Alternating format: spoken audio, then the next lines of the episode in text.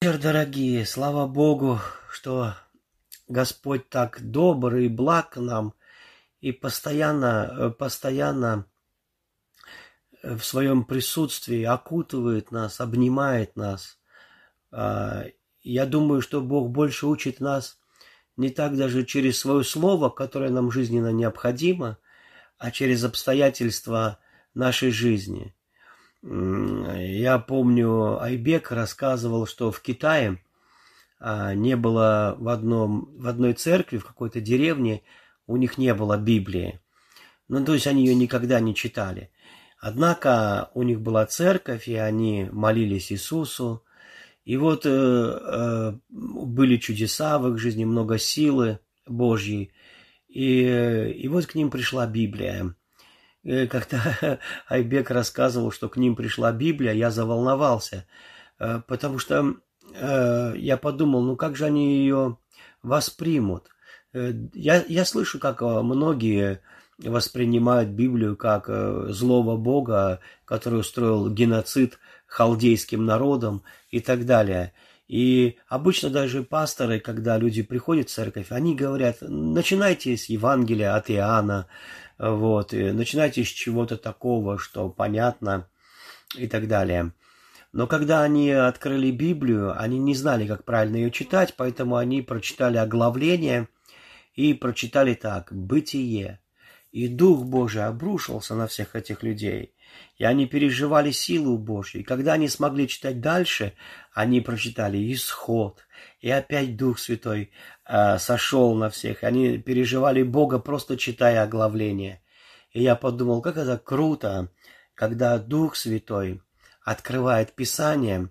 И, может быть, ты не все понимаешь э, в тексте, но первое, что ты начинаешь понимать, как безумно и дико любит тебя Бог, как Он любит даже оглавление «бытие» или слово «исход», или слово паралипоменон, и как, как Бог нежно и э, трепетно относится к слову своему, и, может быть, не понял ты умом все, но он дает тебе переживать. Я повторюсь опять э, фразой Августина, который сказал, что Бог более переживаем, нежели говорен, и более существует, нежели даже переживаем.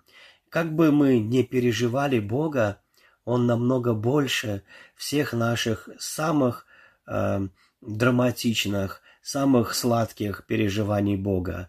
Э, и переживание Бога, оно позволяет нам, позна... оно помогает нам, открывает нам и э, помогает нам познавать Бога через переживание, через Его Слово. Вот. И очень часто Иногда я слышу такие реплики, что а, вот эта благодать Божья или любовь Божья, доброта Божья, что некоторые проповедники, иногда имеют в виду меня, вот, они такую проповедуют гипер, гиперблагодать. Еще употребляют фразу «слащавая благодать». Но я вам хочу сказать, что как бы вы хорошо не думали о Боге, Э, как бы вы ни думали, что Бог добр, благ, э, полон любви, Он и есть сама любовь.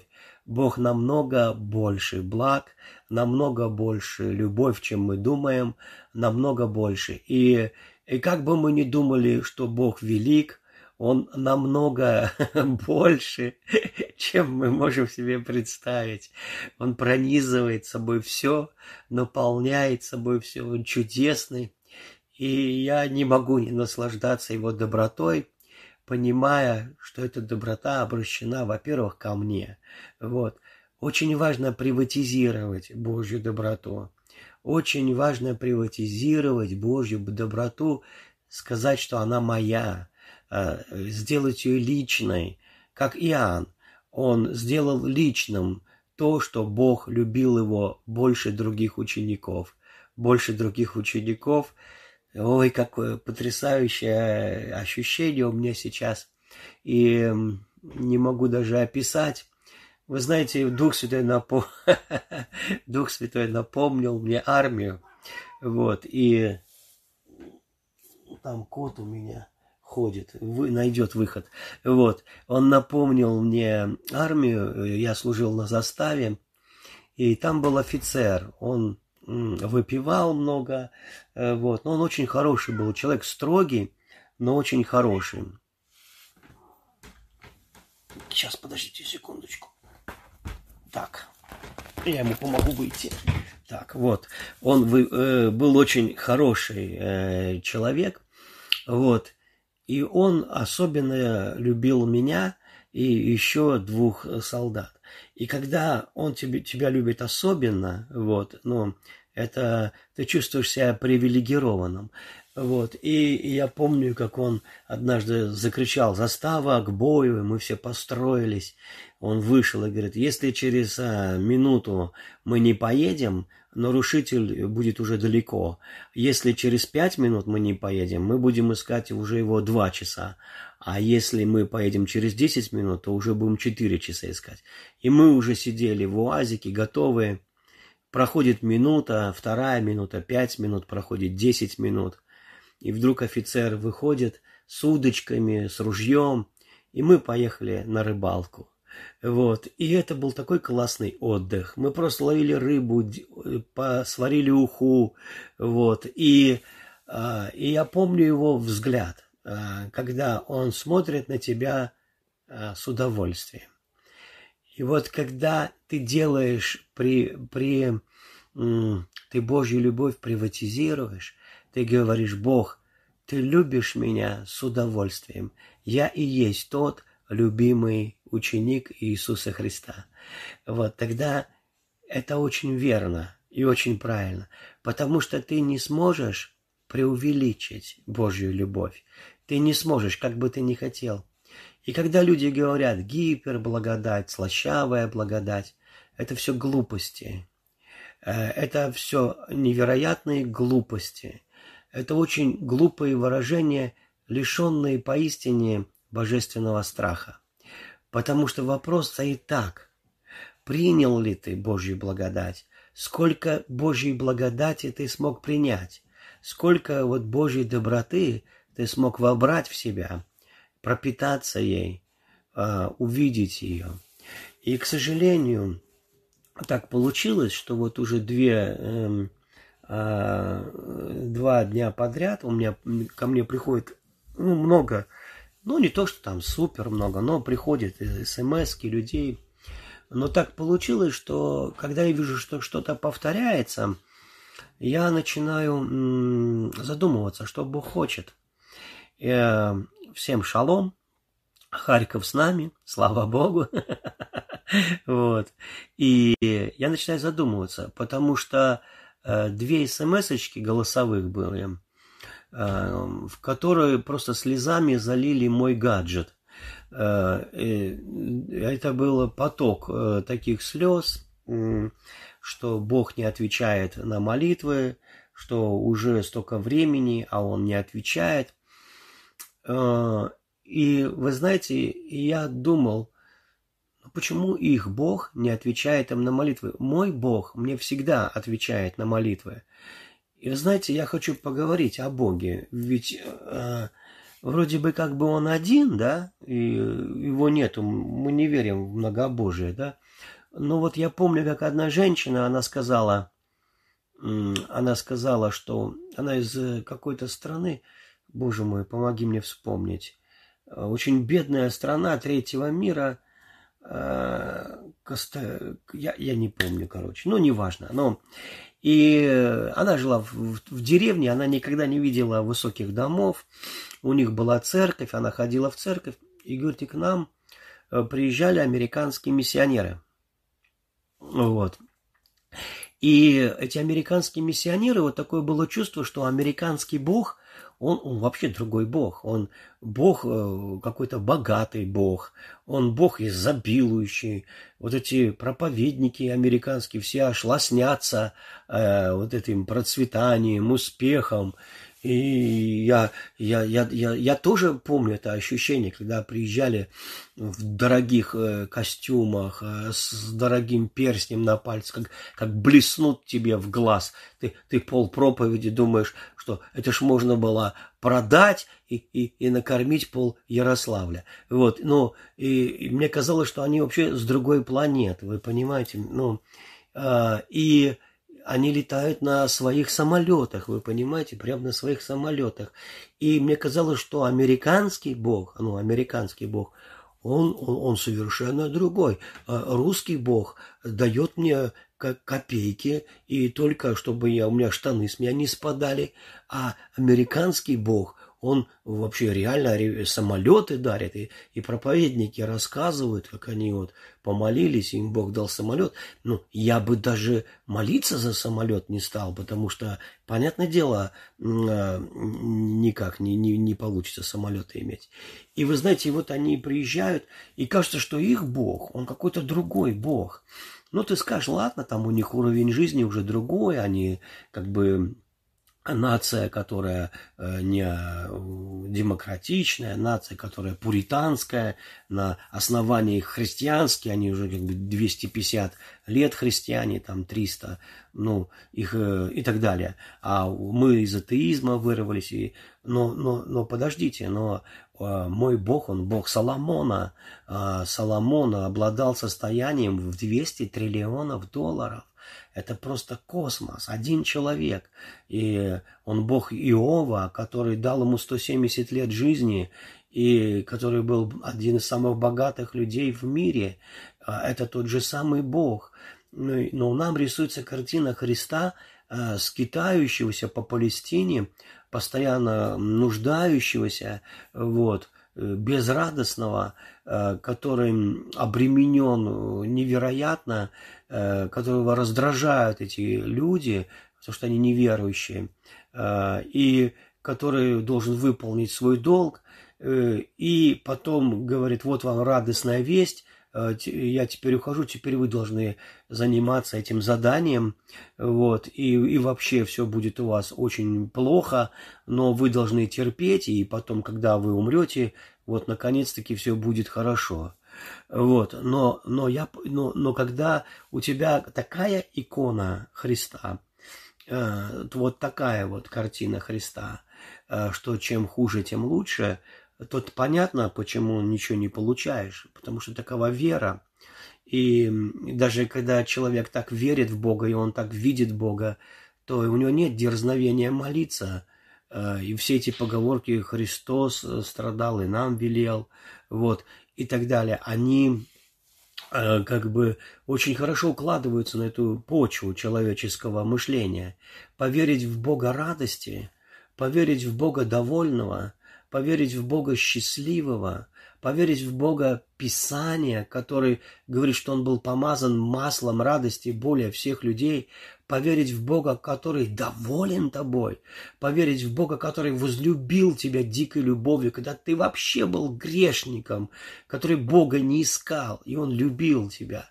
Я вчера читал местописание из Деяний, где Павел, цитируя, а, э, ну, где Павел говорит язычникам, которые начали, побежали там приносить жертвы э, быков, подумав, что Павел и Варнава, Зевс и боги, сошедшие во плоти к ним, потому что Павел исцелил хромого, который не, не ходил вообще от рождения, но Павел увидел в нем веру в исцеление. Он увидел веру, и он просто высвободил слово. И происходит такое чудо, которое эти язычники не видели. И Павел говорит, ребята, вот эти времена, когда Бог попускал народам жить, как они хотят.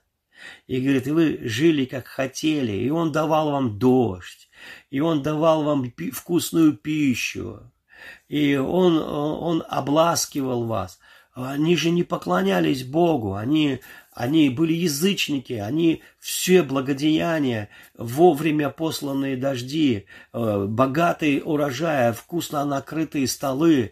И он говорит, и он давал вам веселье. И, конечно, они там веселились, извиняюсь, на своих мирских, как бы мы сказали, дискотеках. И это веселье давал вам Бог. И говорит, и он сейчас хочет, чтобы вы увидели, Не то, что капец вашему веселью, капец вашему урожаю, радостная весть, теперь все будет хмуро и невзрачно, и вот тебе, так сказать, трусы синие с печатью, со звездой, портянки и форма одежды номер один, номер два, чтоб ты не мучился. Вот, все остальное не обязательно. И вот такого ну, безрадостного Христа мы легко верим. И Павел говорит, что вы легко принимаете, когда вас бьют, э, и бьют словами, когда вас считают за вещь. Вот, когда вас считают за вещь. Э, этот код, он очень любопытный, он всегда там, где занимается делом. Вот, ну, и, и так далее. Вот, и он говорит, вы это легко принимаете, и так трудно. И мне иногда кажется, вы извините, но мне иногда кажется, что я с целым миром сражаюсь, говоря о Божьей любви, о Божьей доброте. Э, меня тут же осекают и говорят, ну-ну-ну, поаккуратнее, поаккуратнее, Бог, он не, не так уж и благ, как ты говоришь, э, поаккуратнее, вот то-то и то-то. И, как, как, и, э, и мне настолько иногда больно переж... вот это все слышать, потому что я точно знаю, Э, я могу смело сказать, что я от самого Бога принял то, что вам передал. Вот, и я знаю Его, и если я вам скажу, что я не знаю Бога, я буду лжец. Я знаю, что Он бесконечно нежен, я знаю, что Он ласковый Бог, я знаю, что Он любит нас дикой любовью. Я знаю, что Он вообще ненавидит, когда мы виним себя, что это непродуктивно, что это совершенно противоречит Евангелию, что Он выкупил нас полностью, что Он не смотрит на нас сквозь просто кровь Христа, Он абсолютно возродил нас заново, Он не играет роль доброго папы, который не замечает нашего грехи, Он просто стер наши грехи, Он просто убрал их раз и навсегда. Я думаю, что мы недооцениваем крест, не понимаем. Нам кажется, что просто Иисус умер и как бы дал нам возможность тоже умереть и жить. Нет, мы были все внутри Иисуса Христа. Когда Иисус окунулся в Иордан, мы были в нем в этот момент. Мы все были в нем, поэтому Иисус и крестился водою, чтобы исполнить всякую правду. Он крестился водою, потому что мы были внутри Иисуса, как мы были внутри Адама. И мы не виноваты были на тысячу процентов, что мы грешим. Мы грешили уже. Это как, это как наш рок, фатальный, фатальный рок. Мы были водами, когда он жрал эти злосчастные плоды. Этот грех вошел в нас, и мы родились грешниками. Но точно так же мы были спрятаны в Иисусе Христе до создания мира.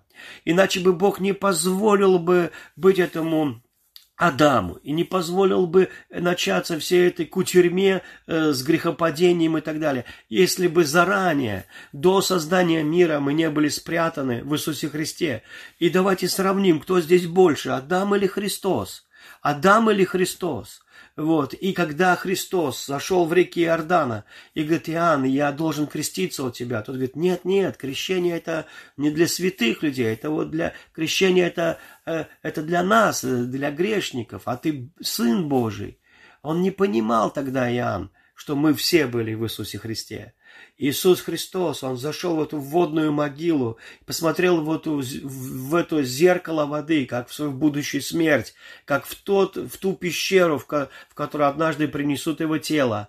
И он окунулся, и мы вместе с ним. И когда он поднялся из воды, мокрый, счастливый, похоронив нас, вместе с собой. Он как бы уже сказал, что я пойду на крест, и это уже нельзя будет миновать. И вот он завет с отцом, как вы заключаете этот завет. Вот он завет, что вы все во мне.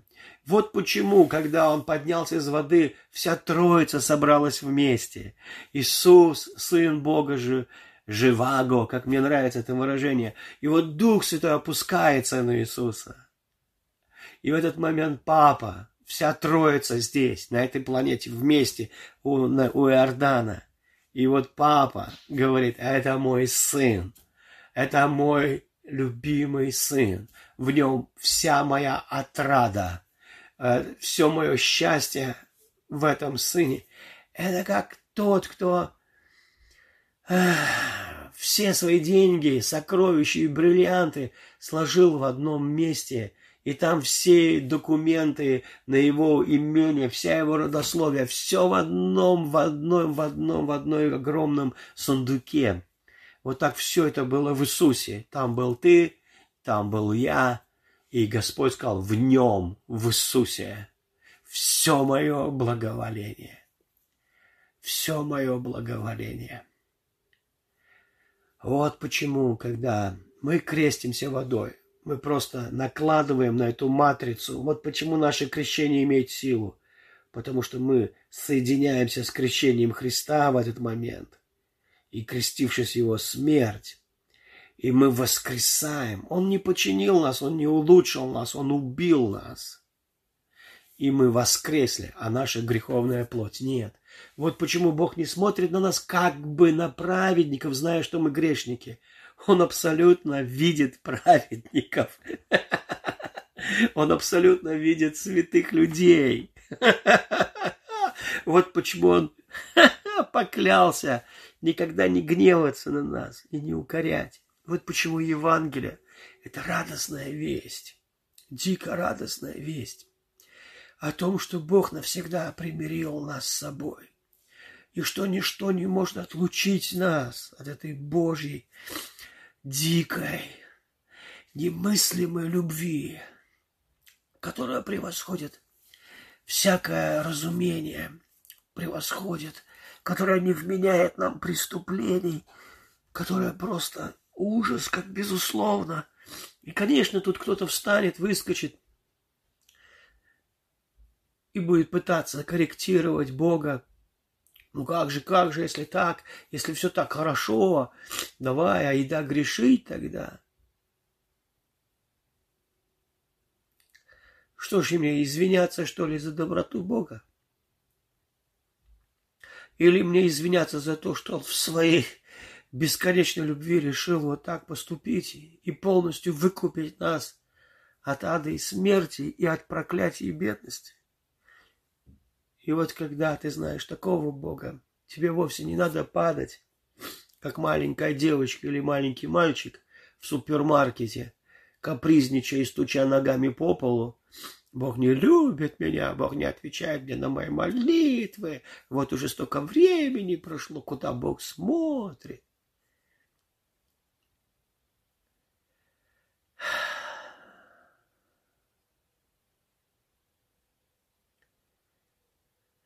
Видите ли, Иоанн говорит, мы уверовали в Божью любовь. Мы не уверовали просто в Иисуса. Потому что часто картина Иисуса у людей разная. Мы не уверовали просто в некого Иисуса. Это можешь написать вон на кабаке, на, на ночном клубе, церковь. Станет ли это церковь? Нет. Ты можешь дать надписи, название Иисус вовсе не Богу, а своему представлению о Боге.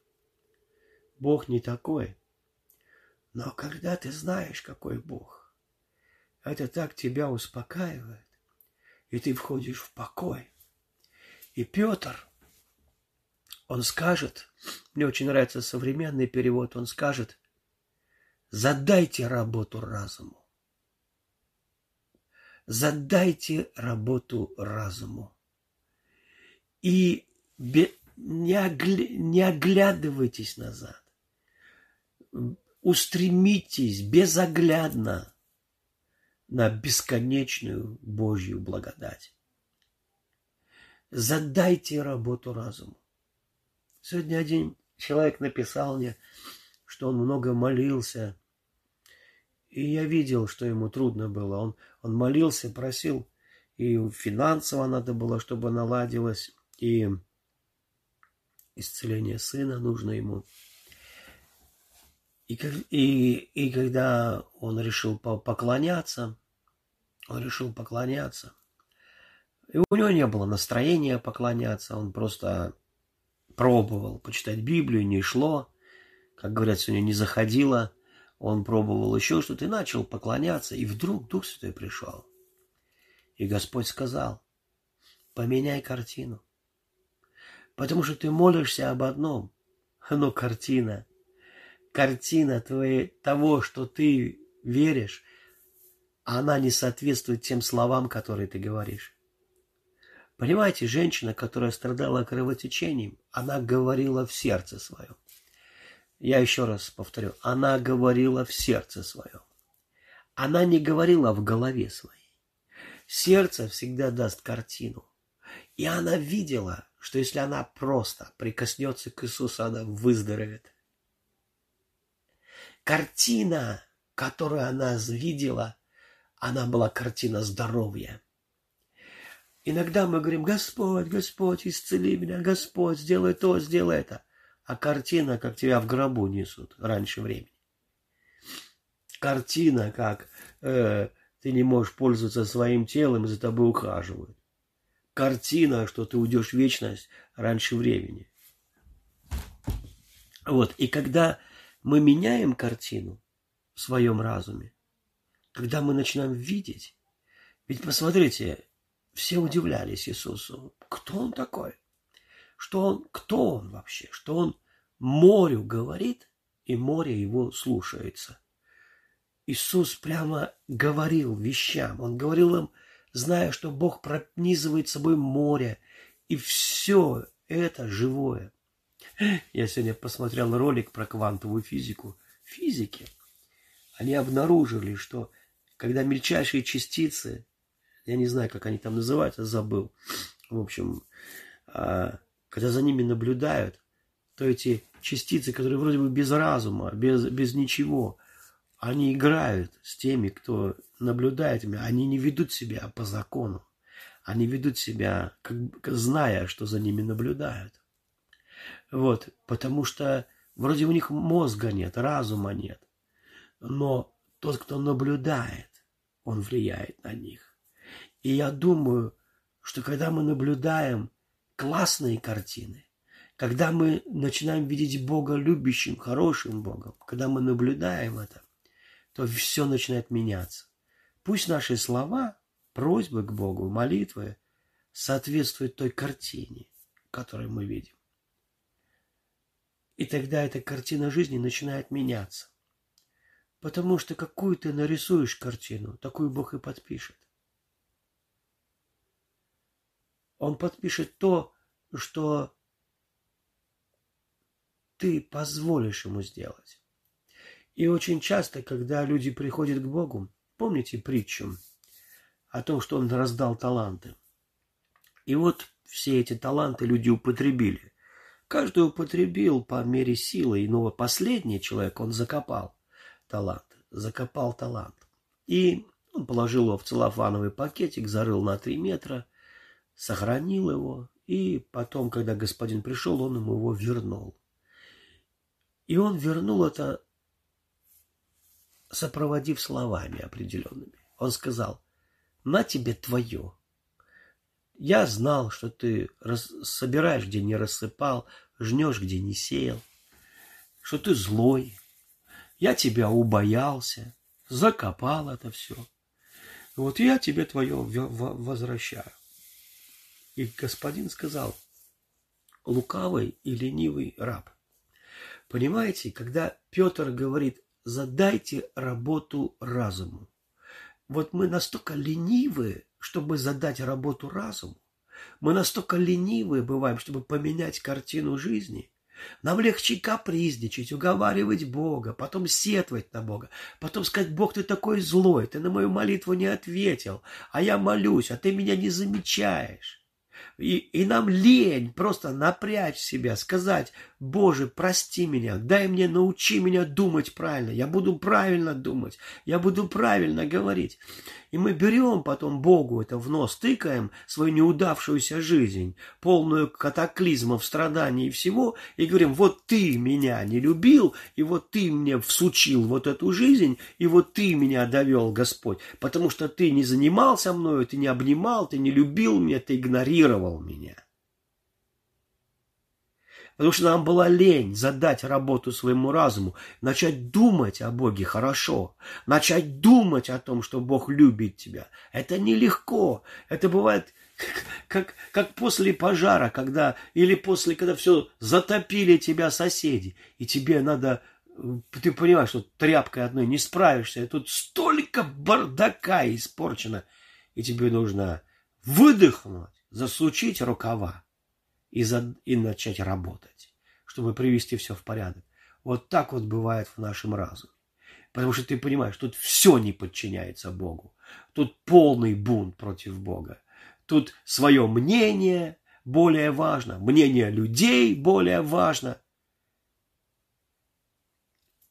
То, что я переживаю, более важно, мои эмоции. То, что со мной происходит, та картина жизни. То, что мне люди сказали, то, что меня проклинали, то, что на меня ругались, более важно. И люди ленивые – и отказываются задать работу разуму. И чтобы безоглядно, на, на, э, не оглядываясь, как жена Лота, которая оглянулась и стала соляным столбом, она должна была бежать к спасению, к благо, по благодати. А она, Иисус говорит, смотрите, так не делайте, безоглядно. Если ты согрешил, смотри на благодать. Скажи, Бог всегда меня, не оглядывайся, не живи в чувстве вины. Если у тебя нет денег, смотри на благодать. Бог непрестанно заботится, печется обо мне. И начни видеть себя. Задай работу разуму. Начни так думать, пока это не провалится в сердце. Пока это не станет твоей собственной природой. Что такое благодать? я буду заканчивать уже. Неправильный термин благодать. Это незаслуженная милость. Это неправильное определение благодати. Почему? Потому что если благодать – это незаслуженная милость, тогда Иисус Христос, который жил по благодати Отца, который возрастал в мудрости, становился выше ростом, который возрастал в любви у Бога и у человека, который жил отцом, который говорил, не я делаю, а отец во мне делает. Это не я говорю, а отец во мне говорит. Он жил в благодати. Так вот, если с благодати это незаслуженная милость, ну, получается, Иисус где-то согрешил, Бог закрыл глаза и дал ему просто благодать. По благодати, на халяву. Благодать – это не незаслуженная милость. Благодать – это присутствие силы самого Бога в твоей жизни. Это, при, а, это присутствие Бога в твоей жизни, чтобы сделать тебя тем, кем ты и так являешься в глазах Бога. Чтобы тот внутренний человек проявился наружу, Благодать – это вся Божья сила, доброта, которая научает тебя проявить, наконец, сыно, э, миру и дать откровение, кто такие сыновья Божьи. Кто такие сыновья Божьи. Вот что такое благодать. И Павел говорит, это благодать во мне, говорит Павел, она не была тщетна. Она не была тщетна. И поэтому мы должны позволить вот этой Божьей благодати безоглядно на нее, смотреть на нее, на его доброту, на его любовь, но задать работу разуму, просто трезвиться, иметь такой трезвый ум, не мирской ум, а трезвый ум, пьяная благодать, абсолютно безусловная пьяная любовь. И прокачанный на Слово Божье – абсолютно прокачанный на Слово Божье ум.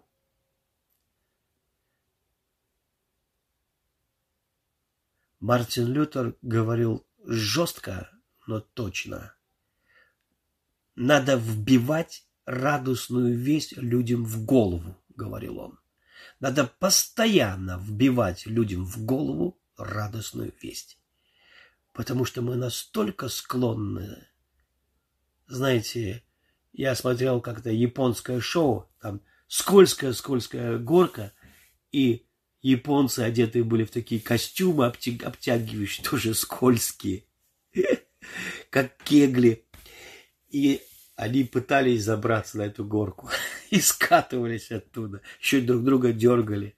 Ну и кто останется там наверху, ой-ой-ой, тот, значит, победил.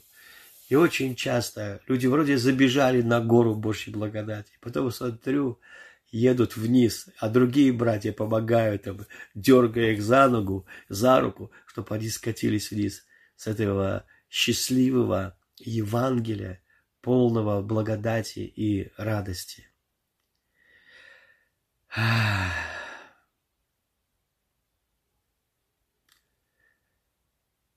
Иногда нужно просто выделить время – мы очень... Э, ученые говорят, что мы теряем внимание, даже когда вы меня слушаете, мы теряем внимание каждые 6-8 секунд. Они утверждают, что если бы мы могли сфокусироваться на чем-то дольше, если бы мы могли фокусироваться на Боге, если бы мы могли фокусироваться на вере, на уверенности в Боге, невероятные чудеса это квантовые физики. Это не физики-ягельщики, это какие-то там нереальные квантовые физики. Я даже не знаю, что такое квантовые. Вот, ну, в общем, короче говоря, если бы могли фокусироваться, один человек, очень богатый, он миллиардер, самый богатый человек Европы, наш брат во Христе, у него пытались выяснить, что он делает. Наблюдали за ним, что он делает Каждый день один час. Он куда-то уходил в кабинет и сидел там час. Но он не, не, не открывал тайну. Он не открывал тайну. И в конце концов две недели его терзали. Говорю, ну, пожалуйста, скажи, ну что ты делаешь? Там молишься? Говорит, нет, не молюсь. Библию читаешь? Он говорит, нет, я там не читаю Библию. Но что ты там делаешь? Ну, в конце концов, он сказал, ну, чтобы от него отстали. Я просто там сижу. Один час. И что? Что ты делаешь? Вот сидишь ты там час. Я думаю. О чем ты думаешь? Ну, я думаю о том, как велик Бог. Я просто думаю, как Он сотворил мир, как Он организовал все в этом мире. И давно ты это делаешь? Я это делаю каждый день. Один час, уже пятьдесят лет. Задайте работу разуму. Подумайте. Я уж не прошу час, пять минут. Сфокусированно. Как любит тебя Бог. Как велик твой Бог. Я думаю, чтобы столько чудес бы открылось для каждого человека.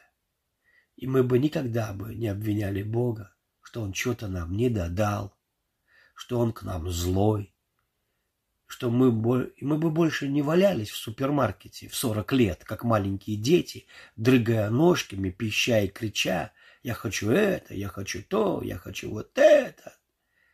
Мы бы просто вошли в чудеса. Поэтому Бог, а Он, кстати, не манипулирует, не контролируем, делает, что хочет. И как, знаете, мой кот, если ему не нравится, что я его глажу не в ту сторону, лучше ему перевернуться. Бог не меняется. Он просто ждет, когда мы поймем, смиримся под его доброту, под его любящую руку и начнем жить, наслаждаясь. Поэтому, когда Иов раскис, скреб себя черепком, а у него были причины, он был прокаженный, у него были причины очень серьезные, у него были вопросы. Он раскапризничался, да. Господь пришел и сказал ему, а ну встань как мужик, встань как муж, припаяшь чресло. И под этим всегда, поверьте, имеется в виду чресло ума. Не только ремешок подтянуть на талии, на пузике, но и чресло ума. Поэтому Бог заговорил с ним и задал ему вопросы. Может быть, вот тот миллиардер как раз на эти вопросы пытался понять. Кто помогает козе родить, когда она изгибается на скале, выбрасывая свою нож? Кто помогает вороне найти корм для воронят, которые выпьют к Богу? Как устроен этот мир? насколько могущественен твой Бог. Вы знаете, самые крутые главы в книге Иова – вопросы Бога, вопросы Бога. Вопросы Бога иногда могут остаться без интеллектуального удовлетворения. Ты так ничего и не понял умом, но ты что-то пережил, что-то реально важное. И вдруг ты стал богаче и прожил еще 170 лет, и вдруг все начинает наглаживаться. Пусть Бог благословит вас, драгоценные. Пусть у вас будет полное, полное благословение и устройство с миром Божьим.